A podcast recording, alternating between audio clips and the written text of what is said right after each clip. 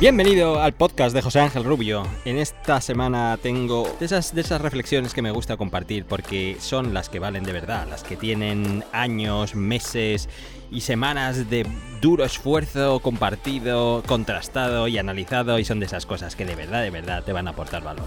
Además, también voy a compartirte la experiencia que me está suponiendo entrar en el mundo FPV. Esto está siendo el parto de la burra, de verdad. Es algo doloroso al extremo. Pero bueno, voy a explicarte por qué, qué es lo que está pasando y desafortunadamente darte los motivos por los cuales me voy a tener que retrasar. Es una fuerza mayor, lo vas a entender perfectamente, pero es lo que es. En fin, sin más historias, vamos con la intro y entremos luego a la amiga del asunto. ¡Vamos!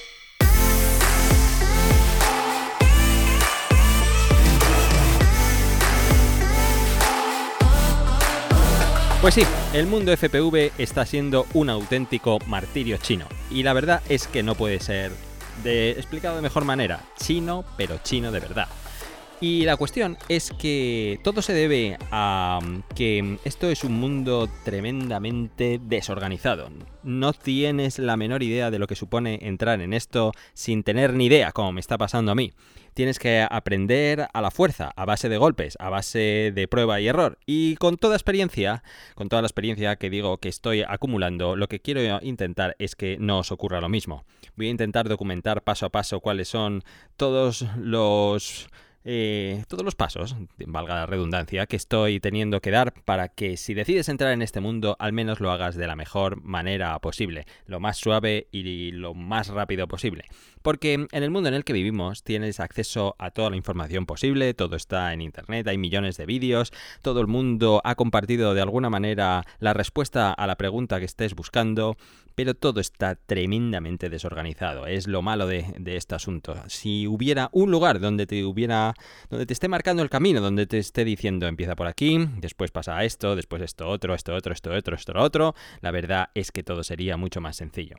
Y lo que ocurre es que el mundo FPV está basado en el mundo del código abierto. Y el código abierto es una grandísima es una grandísima iniciativa porque puedes juntar a todo el poder cerebral de montones de técnicos y personas que comparten tu misma pasión y por lo tanto avanzar mucho más rápido pero la otra cara de la moneda es que cada uno lo hace a su ritmo. No hay una organización más o menos clara, no hay una, directriz más o menos clara, ni un orden, y con lo cual todo lo que acaba naciendo al final es una especie de Frankenstein, que puede estar muy bien, pero es una especie de figura amorfa que no tiene muchas veces eh, fácil intuición entenderla. En fin, al kit de la cuestión que os cuente qué es lo que está pasando. Si eres nuevo en el mundo FPV, todo esto te puede resultar interesante. Si además estás pensando entrar, te recomiendo que guardes bien este podcast porque te va a servir como referencia. Y si tienes experiencia en este mundo, probablemente todo esto que voy a decir ahora no te aporte lo más mínimo y te aparezca tan sumamente básico que hasta llega a ser insultante de la tontería que te puede parecer. Lo entiendo, lo entiendo perfectamente, pero créeme, seguramente cuando estuviste allí, el día inicial que estuviste ahí, seguramente te hubiera gustado tener una, unas instrucciones más o menos tan claras de qué hacer paso a paso. Estos son los pasos que estoy intentando dar, al menos el orden que estoy intentando hacer. Lo primero que quiero hacer es comprar una emisora, lo primero que quiero hacer y que hice. De hecho, creé un vídeo no hace mucho donde explicaba cuál es la que adquirí, por qué adquirí esta misma, porque su relación calidad-precio me pareció impecable. Es la Taranis X7, súper popular en el mundo FPV. No es la mejor, pero es la más polivalente con diferencia.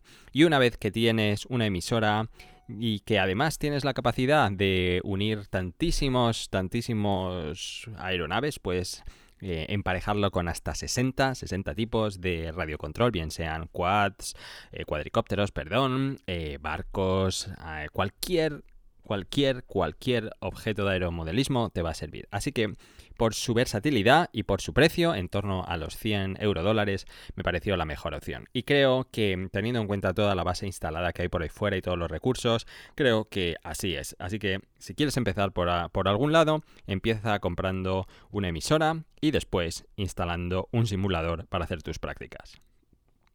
Sobre todo esto ya hice un vídeo y no me voy a extender mucho más. Lo único que quiero decir es que el sistema operativo que regula la emisora y del cual puedes configurarlo bien a través de la propia interfaz de la emisora, que no es la más amigable del mundo, sino que además lo puedes configurar a través de un cliente Mac o PC, se llama OpenTX y mm, como, como todo, eh, código abierto, ya hay un galimatías de versiones impresionante que te va a complicar mucho las cosas.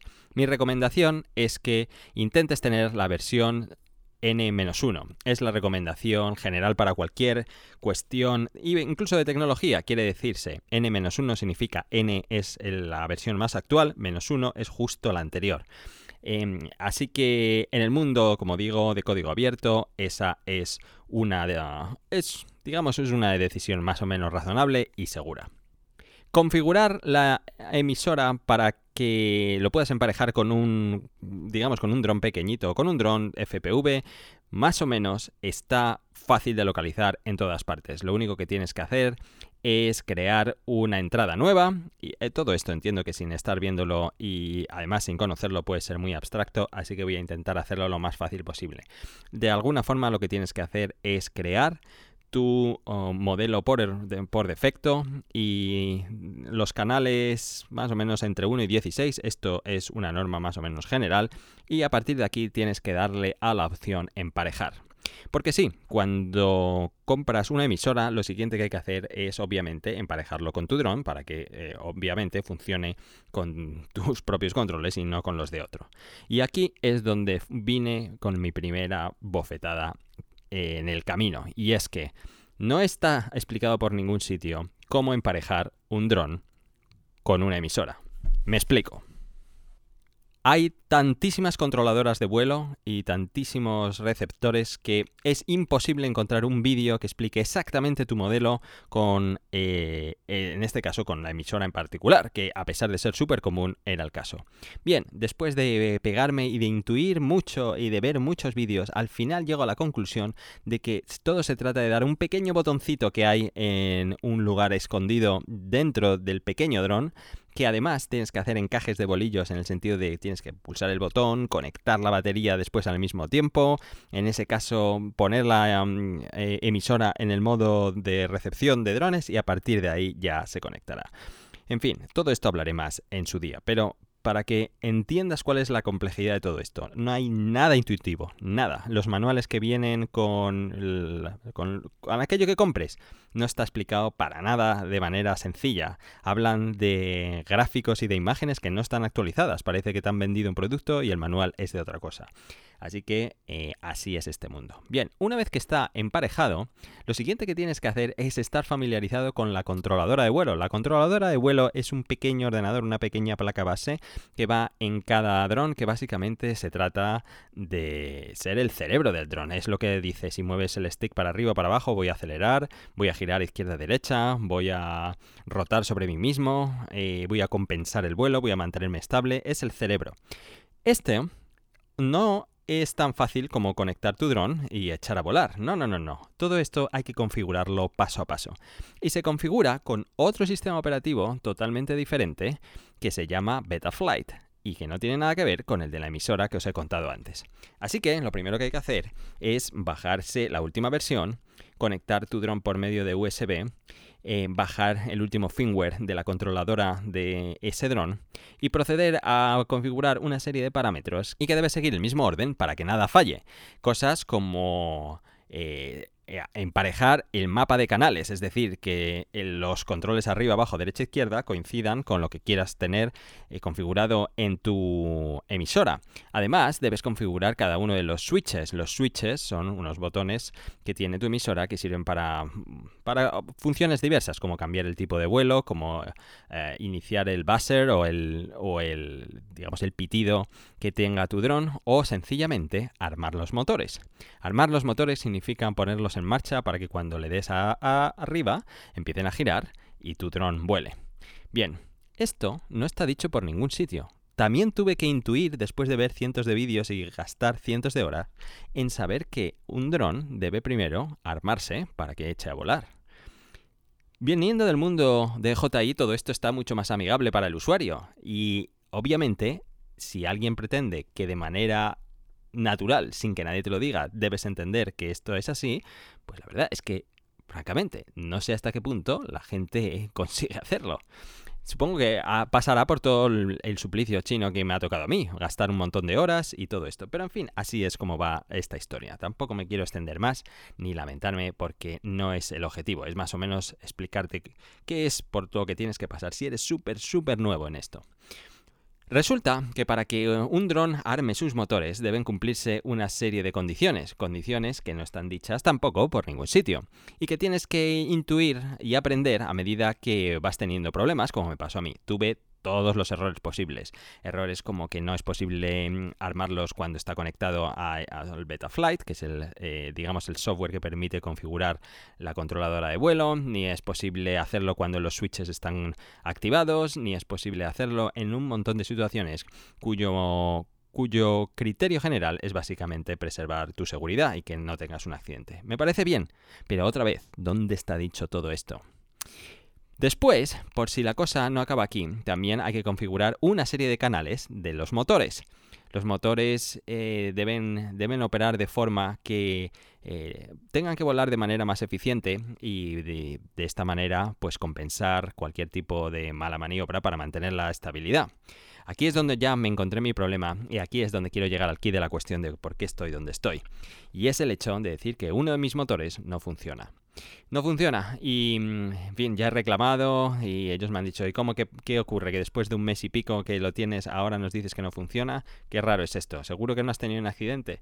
Es la pura verdad, francamente. Bueno, ya sabéis más o menos los que me estáis siguiendo cómo he llegado a esta situación. Por tener muchas cosas al mismo tiempo, ha pasado un mes y no he podido ni siquiera volar mi pequeño dron. Pero así es, así es. Así que en ese momento me encuentro. He tenido la mala suerte de que mi dron viene con un motor defectuoso y no puedo configurarlo ni seguir adelante. Por ponerte más em, historias y darte más motivos de lo que em, debes saber si entras en este mundo, el mundo de las baterías es tremendamente hostil también. Resulta que cada tipo de dron requiere un tipo de batería. No es que la conexión sea diferente, no, es que el número de celdas que tenga es diferente en cada caso. Y debes estar eh, muy pendiente de cuál es el tipo de celdas que requiere tu dron.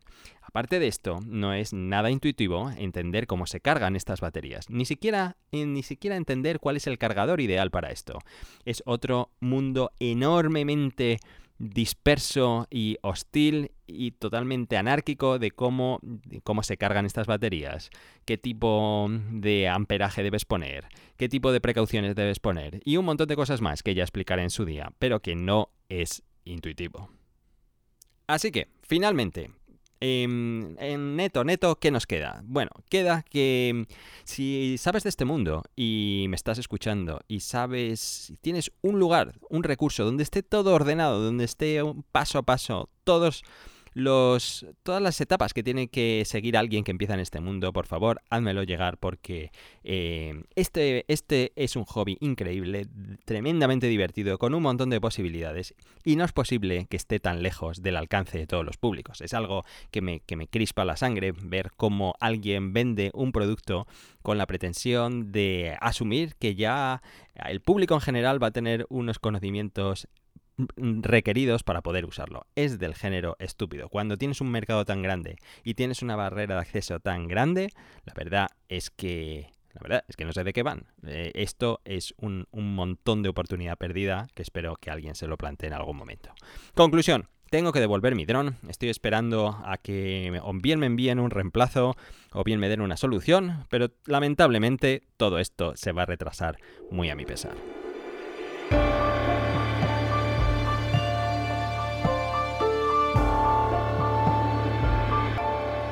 Pero de lo que quería hablar hoy, de lo que os quería hacer una reflexión muy importante. Es que se ha cumplido casi un año desde el día que se lanzó el Mavic 2 Pro. ¿Os acordáis de aquella fecha hace un año? Parece que ha pasado más, ¿verdad? Pues no, es hace un año. Y la verdad es que todo, eh, todo el ruido que teníamos antes se canceló, un evento de lanzamiento, después, eh, bueno, hubo un montón de cosas que nos hizo hablar durante, durante meses. En aquel momento acordaros que se filtró aquella imagen del Mavic 2 con eh, accesorios del Mavic 2 Enterprise, con el Osmo Pocket, con el RoboMaster, en fin. La de horas que hablemos discutido sobre ese tipo de cosas. Pues sí, ha pasado un año y viendo reviews a largo plazo, que son las que me gustan de verdad, son, es que son las auténticas, auténticas reviews, son esas que te dicen, eh, si es un producto es bueno o malo, me ha alegrado ver que por lo general lo que he visto es que eh, la, valoración, la valoración es siempre muy positiva. Voy a hacer yo mi particular review de un año. En una semana, semana y poco verás ese vídeo ya subido. Porque mm, creo que este producto lo merece. Es, sigue siendo mi preferido dentro de todas las opciones que tenemos a fecha de grabación de este podcast. Y una de las reviews que más me gustaron es un canal em, que se llama 51 Drones. es un canal en inglés, pero el tipo me parece tremendamente razonable. ¿Qué tipo más respetable. Cuando hablas es que es de ese tipo de eh, personas que su opinión sienta cátedra. Dices, cierto, no puedo estar más de acuerdo contigo. Y mm, hace poco subí un dron de una review de, a largo plazo del Mavic 2 Pro que llamó 51 razones por las cuales este es un gran, un gran dron y se merece continuar estando en el top 1 de los drones que tenemos ahora mismo. Así que he recopilado las 51 razones y te las voy a dar ahora mismo. Y he añadido alguna más de mi cosecha, junto con algunas cosas que creo que también hay que hablar, porque mm, no todo es tan bonito. Así que vayamos paso a paso y espero que te aporte. Y si estás pensando en adquirir el Mavic 2 Pro, que sepas que adelante, besa por él, porque es un dron que no te va a defraudar y que tiene todavía un montón de larga vida por delante. El motivo número uno es, por supuesto, el sensor Hasselblad. Es magnífico. Es algo que lo han llamado así como Natural Color, porque los colores que obtiene y básicamente la fiabilidad de la imagen que capta es tremendamente realista. Eso es el número uno y estoy totalmente de acuerdo. El segundo es un sensor de 20 megapíxeles que además permite un bajo uh, consumo de energía y de calor para preservar la batería. Después, número 3, son los 10 bits de color con el perfil de log M. La verdad es toda la flexibilidad que te da es impresionante, es el sueño de todos los editores, aunque de esto tiene un arma de doble filo que te diré al final en las partes negativas a tener en cuenta.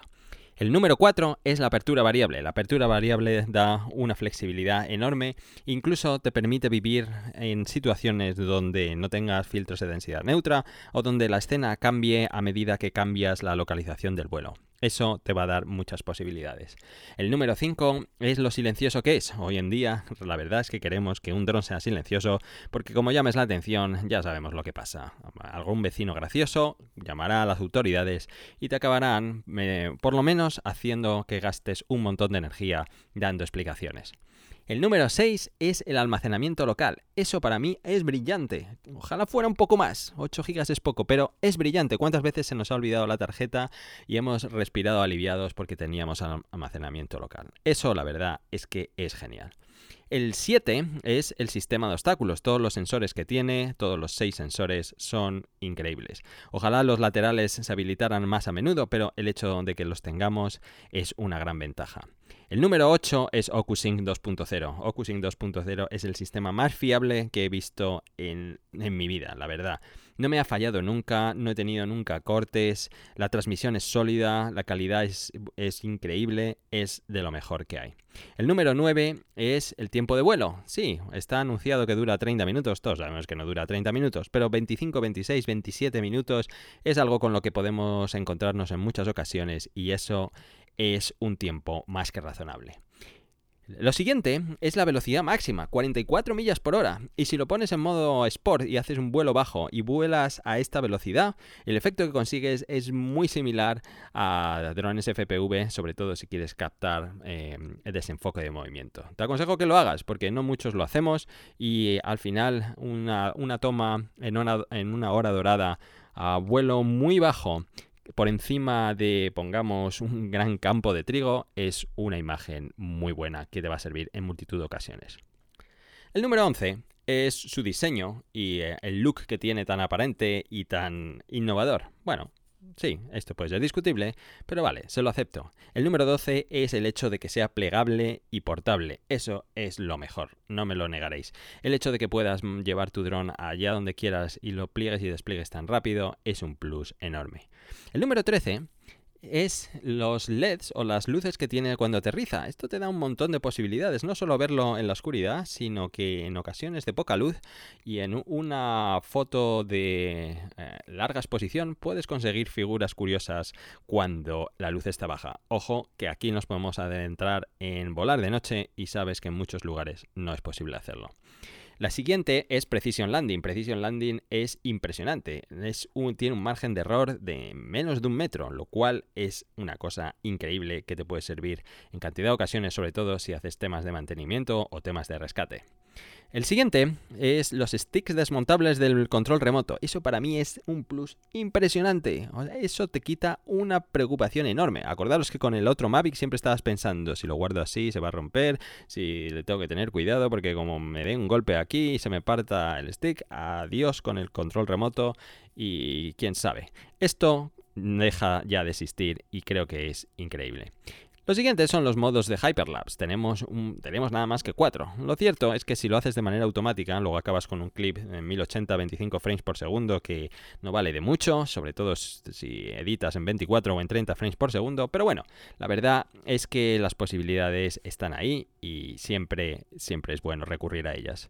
La siguiente es el indicador de la batería en la batería. Sí, esto es algo que hemos tenido desde los Phantom, pero es que no le prestamos atención y es de las cosas más prácticas que tiene.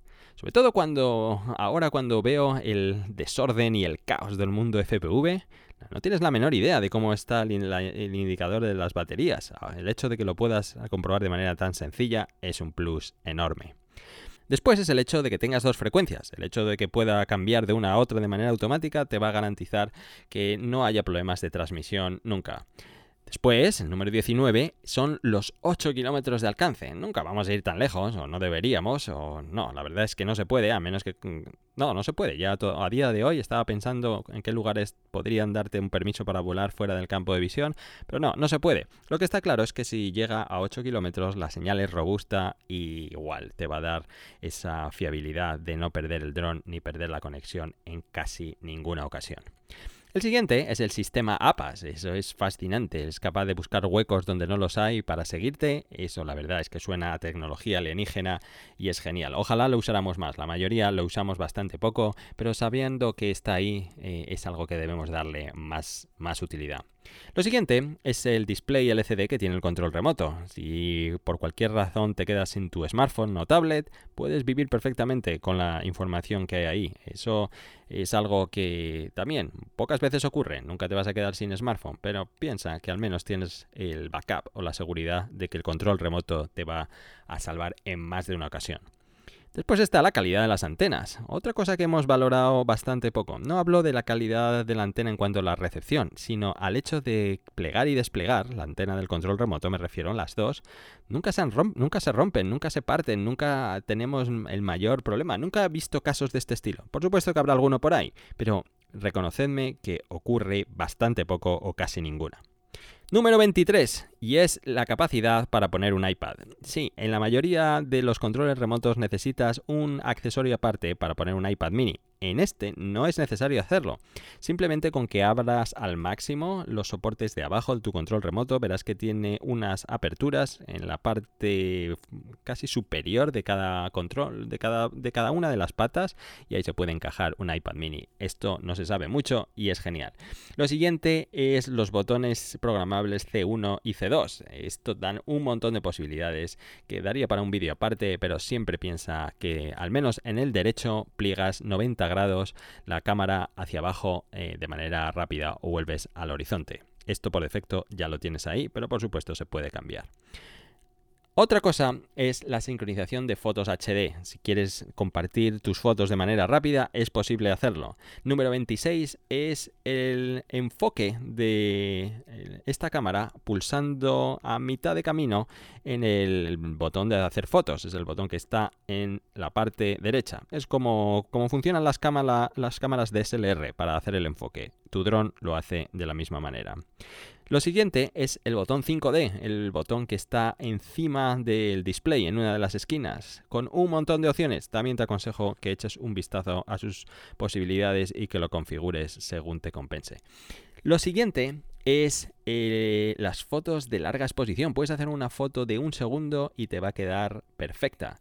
Es tan estable este dron que es posible abrir el, obturador durante esta cantidad de tiempo y obtener una gran foto. Si no lo has probado, te aconsejo que practiques porque te van a sorprender los resultados. Número 29 es cómo se comporta en situaciones de mucho viento. Este dron es de lo más estable que tenemos y ayuda mucho a la fotogrametría, que ya hablaré de esto un poquito más tarde, pero ten en cuenta que tener un dron estable en situaciones de viento más o menos moderado o alto es siempre un seguro.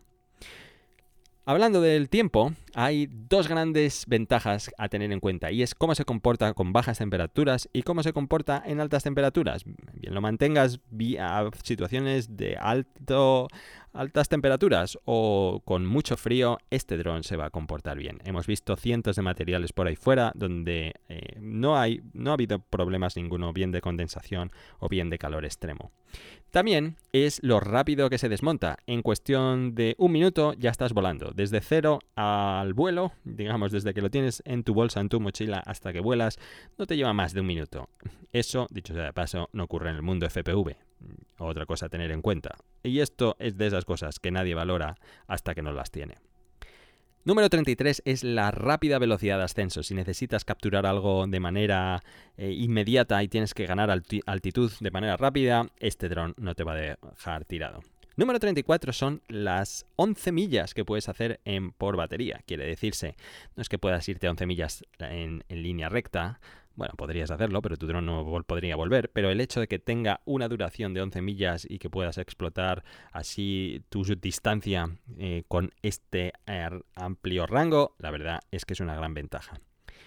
Otra muy buena que es posible que no sepas, y es que este dron funciona hasta 5 kilómetros por encima del nivel del mar. Quiere decirse que si te vas, pongamos a Machu Picchu, en Perú, eh, va a funcionar, a pesar de que la densidad del aire será menor, el aire será más fino y, por supuesto, tendrá que girar con más fuerza para conseguir sustentación. Eso va a ocurrir, pero al menos que sepas que durante 5 kilómetros desde el nivel del mar hasta ese techo, tu dron se va a poder manejar sin problemas. Otra cosa es tener el modo trípode en el switch de la derecha. El hecho de poder ganar esa estabilización, sobre todo si estás filmando, eso no tiene precio. Y hablando de modos inteligentes, tenemos que hablar de Active Track 2.0, uno de mis preferidos, punto de interés 2.0 que simplifica mucho la historia. Y número 39, es el hecho de poder hacer fotos en RAW. Esto da una flexibilidad impresionante. Son de esas cosas que pasamos por alto y el hecho de que se pueda hacer no tiene precio. También tenemos que valorar el hecho de que tengamos dos modos 4K. Sí, ya sabemos lo que pasó con el sensor y que a lo mejor esto fue una chapuza de última hora para poderlo sacar y todo esto que hemos hablado tantas veces. Pero reconozcámoslo, tenemos dos modos 4K que nos pueden servir para multitud de situaciones dependiendo de dónde estemos grabando. Número 42 es la caja negra, llamémoslo así, y es todos los datos que se quedan guardados de cada uno de tus vuelos. Esto puede dar a un montón de debates de invasión de tu privacidad, de todo lo que saben de ti, de dónde se guarda todo esto y un montón de cosas más que, en fin, nos daría para una buena conversación. Pero admitámoslo, en caso de problemas lo tenemos todo ahí. Y contaban el caso de una persona que pedía permiso para volar en un parque y les dijeron que sí, mientras tanto le dieran su, el material o el resultado de sus grabaciones y él quiso hacer un plus a ese servicio, a esa buena voluntad, a esa buena fe que él tenía y no solo le dio el material del grabado, sino que además le dio todos los datos de vuelo, distancias, coordenadas y todo, lo cual pues dio consigues ser dar una credibilidad que el día de mañana cuando necesites una segunda un segundo permiso para volar, seguramente te lo den porque saben exactamente qué es lo que estás haciendo. También existe el hecho de que puedas mover el gimbal a derecha e izquierda con el dedo. Acuérdate que si pulsas tu pantalla, lo mantienes apretado y giras a derecha e izquierda, vas a poder girar el gimbal a derecha e izquierda también. Seguramente luego acabes grabando las hélices, las patas y algo más. Te va a requerir un poco de tiempo aprender todo esto, pero es una gran ventaja el hecho de que se pueda hacer. También podemos girar 30 grados hacia arriba al gimbal, lo cual si estás haciendo inspecciones o quieres ver una torre o cualquier tipo de cualquier cosa de este tipo, que sepas que puedes llegar a ponerte casi casi debajo y poder mirar hacia arriba. También está el hecho de que puedes poner todo tu material a pantalla completa. Es decir, si estás grabando en tu, en tu smartphone, en tu tablet, y toda la información que tienes encima puede llegar a confundirte, con que deslices tu dedo hacia arriba, va a eliminar toda la información que allí está y vas a ver únicamente la imagen que está captando. El número 46 es toda la variedad de accesorios que tenemos. Y son accesorios oficiales y no oficiales. Y aquí entramos en todas las bolsas, filtros, y un montón de cosas más que ya tienen compañías de terceros y que hemos hablado muchas veces. El hecho de que tengas tantas opciones es sin duda una gran ventaja. Número 47 es cómo puedes volar sobre agua sin problemas. Bueno, aquí si habéis visto el vídeo de Rafa Ocon, la verdad es que tenemos muchas cuestiones a tener en cuenta y daría mucho de qué hablar, pero admitámoslo, podemos volar sobre agua mm, de manera mucho más confiable que con otro tipo de drones. Número 48 es el hecho de que puedas retransmitir en vivo desde el dron. Esto no lo he hecho nunca y que sepas que está ahí. Puedes retransmitir en vivo en Facebook, en YouTube y en otra serie, creo que un par de webs asiáticas. Muy poco los, los, hacemos, pero imaginaros el potencial educativo que tiene todo esto. Si quieres enseñar a alguien que está en la otra parte del mundo un volcán, pues podrías hacerlo usando esta funcionalidad. Esto es increíble que lo tengamos ahí. El 49 puede ser el más polémico de todos, pero es el precio. El precio puede ser alto, 1500. Pero admitámoslo, si lo comparas con otros drones y teniendo en cuenta todo lo que esté, todo, toda la tecnología que tiene aquí compacta, la verdad es que no es tan caro. Y además es una herramienta de trabajo que te puede llevar al mundo profesional y lo puedes amortizar en menos de lo que piensas. Número 50, y es que cualquier niño puede volarlo. Si habéis visto el vídeo que hice sobre cómo enseñar a un niño a volar un dron, ahí tenéis un claro ejemplo de que esto es cierto. Número 51 es que todavía tiene una longevidad enorme, hay muchísimo recorrido por delante. Este año no va a salir nada en el Mavic 2. Van a ver, si sale algo, van a salir cosas menores, como aquel Mavic 2 Alpine que salió cuando teníamos el Mavic 1, perdón, me refiero al Mavic 1 Pro. Eh, vamos a ver cosas así, cosas menores. Otra, quizás algún color nuevo, algo de este estilo, pero nada más. Por lo tanto, esta tecnología todavía tiene un montón de vida por delante. Y a partir de aquí voy a añadir una serie de cosas más que también he decidido poner en la lista para demostraros que este es todavía un gran dron que debes tener en cuenta. La 52 es todas las opciones de fotogrametría. Es un dron fascinante para fotogrametría, bien sea en dos dimensiones o en tres dimensiones. Las posibilidades de este sensor, la estabilidad y la forma en la que tiene de volar, lo hacen un dron perfecto. En lo único que puede que puede impactar en tu negocio si te decides dedicar a esto es en la en esa parte subjetiva que un cliente cuando ve que sacas un dron tan pequeñito se sorprende diciendo si eres un profesional o no. Nada más, es la percepción tuya. En cuanto a lo demás, es un dron increíble para fotogrametría. Lo siguiente es las opciones del Smart Controller y las goggles que tenemos. Si quieres el Smart Controller o las goggles Racing Edition, con este dron van a funcionar a las mil maravillas. Y el 54, probablemente el más interesante de todos, es la cantidad de base instalada que tenemos, es decir, la cantidad de clientes que ya hay con este dron. Esto siempre es bueno, porque si necesitas cualquier tipo de ayuda cualquier tipo de problema, cualquier tipo de historia que ocurra con este dron, seguro que vas a encontrar a alguien más con este mismo problema y vas a encontrar la solución.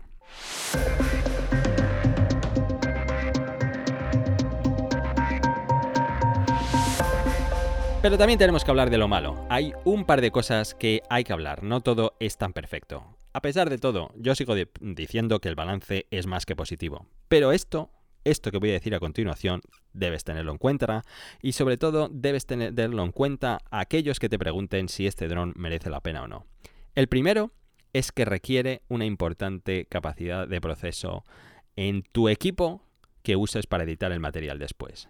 Yo tengo un MacBook Pro del 2016 y es imposible editar en 4K de manera fluida. Jamás se puede hacer. Así que, si, si te compras un dron de estas características, pero luego no vas a poder usar su potencial, bien sea no solo en 4K, sino en poder manejar el codec H265, que es el que te da la flexibilidad brutal después, tanto en D-Log M y en todo lo demás, si no puedes usar todo esto, entonces te estás comprando algo que no vas a poder sacar el 80% de él. Así que un dron de estas características implica tener un equipo más o menos potente. Si no, mal asunto. Tenlo en cuenta.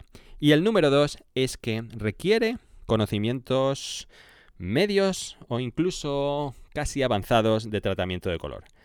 ¿Qué ocurre? ¿Que si no los tienes no deberías comprarte este dron? No pero que sepas que te va a obligar a que, a que los tengas. Lo cual puede ser bueno, porque así te va a obligar a aprender y a meterte en este mundo que para mí es fascinante. Pero es algo que es necesario tenerlo en la cabeza. Si grabas en modo normal, pues te vas a dejar un montón de potencial encima de la mesa sin usar.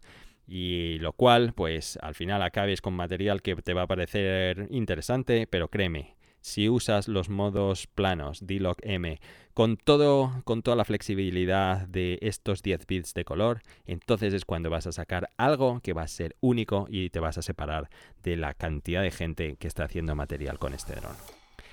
Pues nada más, de todo esto es de lo que quería hablaros en esta semana y muchas gracias por haber llegado hasta aquí, tan lejos, y decirte que, mm, bueno, pues eh, los próximos vídeos lamentablemente no serán FPV, pero tengo un par de cosas unidas a esta review que acabo de hablar que seguramente te interesen. Lo dicho, muchas gracias, sobre todo mi aprecio a todos los viajeros, a todos los que viajáis, a todos los que hacéis ejercicio, a todos los que me tenéis en vuestra rutina Gracias a todos los que posteáis eh, este podcast de alguna manera y subís vuestras fotos a Instagram. Recordar que siempre, siempre las repostearé. contestaré a muchas preguntas de gente que luego, después de eso, me dice, ¿un podcast? ¿Cómo lo puedo usar? ¿Dónde está? ¿Cómo se busca? Así que creedme que eso que hacéis tiene un impacto en gente que realmente no había llegado nunca hasta aquí.